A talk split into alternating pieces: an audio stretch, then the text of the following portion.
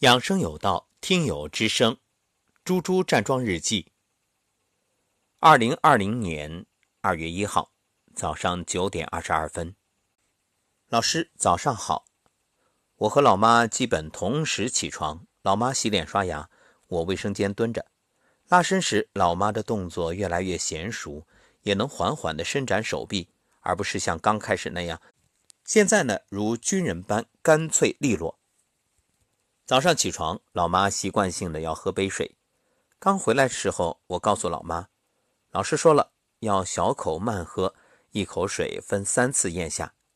今天观察老妈，为好学生老妈点赞。今天老妈又会抹眼泪、流鼻涕了，哈哈，又是身体修复的过程，相信会越来越好。看到老妈喝水，本来还觉得自己不断分泌唾液。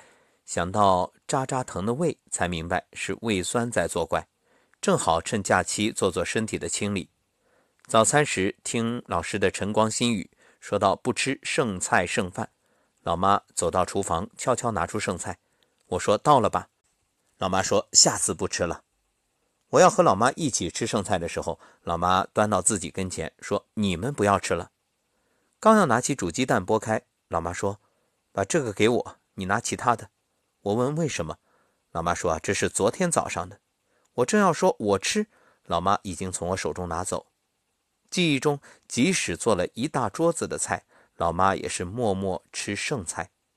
可怜天下父母心，暗暗下决心陪妈妈多听老师的节目，养成正确的饮食起居习惯。感谢老师，好心情。